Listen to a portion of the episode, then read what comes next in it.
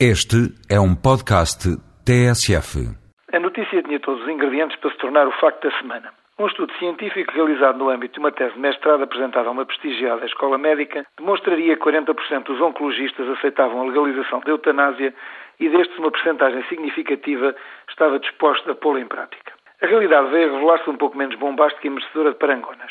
Dos 400 e tal inquiridos, afinal só tinham respondido menos de metade, o que desde logo transformava o universo dos que aceitavam a legalização em cerca de 80. Destes 20%, ou seja, 16, estariam dispostos a praticá-la. Se alguém estivesse lembrado de distribuir uma nota de imprensa alertando para o facto de 16 dos 30 mil médicos estarem dispostos a praticar eutanásia, não teria conseguido uma linha no rodapé de uma página esquerda. Nos termos em que foi divulgado, o mesmíssimo facto abriu telejornais.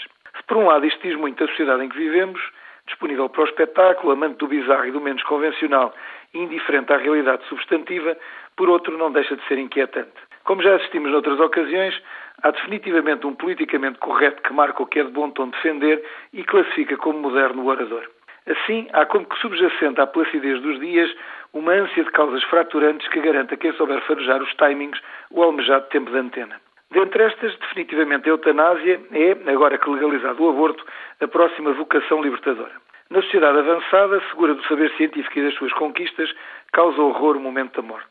Pensar ser mortal como qualquer habitante do terceiro mundo é quase tão vergonhoso como não ter dinheiro para competir com o vizinho no modelo do automóvel. Vivemos numa sociedade em que todos se sentem obrigados a praticar desporto até ao infarto do miocárdio. Vivemos numa sociedade em que os líderes não se distinguem pela profundidade do seu pensamento, mas pela plástica das suas aparições televisivas.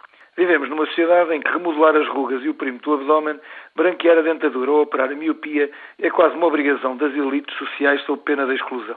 Nesta sociedade em que vivemos, imaginarmos aguardar a morte sem esperança de retorno é-nos intolerável na medida em que o associamos à perda da capacidade competitiva.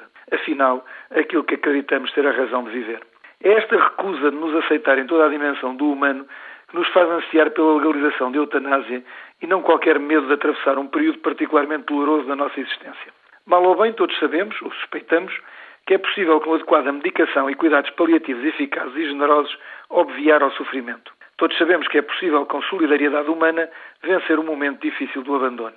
Simplesmente todos suspeitamos que aquilo que é possível não nos vai ser oferecido. Como bons julgadores, julgando por nós próprios, sabemos que quando chegar a nossa vez é mais fácil para quem fica esquecer-nos que confrontar-se com a nossa partida.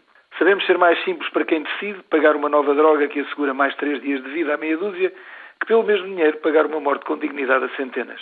Porque mais três dias é uma vitória da ciência. Mais três dias é sinal de progresso. Mais três dias é prova de sucesso. Em contrapartida, solidariedade e apoio é coisa que nos lembra o passado. Solidariedade e condição humana é coisa de médicos e outras estranhas criaturas que ainda não perceberam o mundo atual e a globalização. Que ainda não perceberam que na sociedade mediática em que vivemos, o espetáculo se assume até à última cena e o espectador tem sempre à mão o comando para que possa, em qualquer momento, fazer zapping ou desligar o aparelho.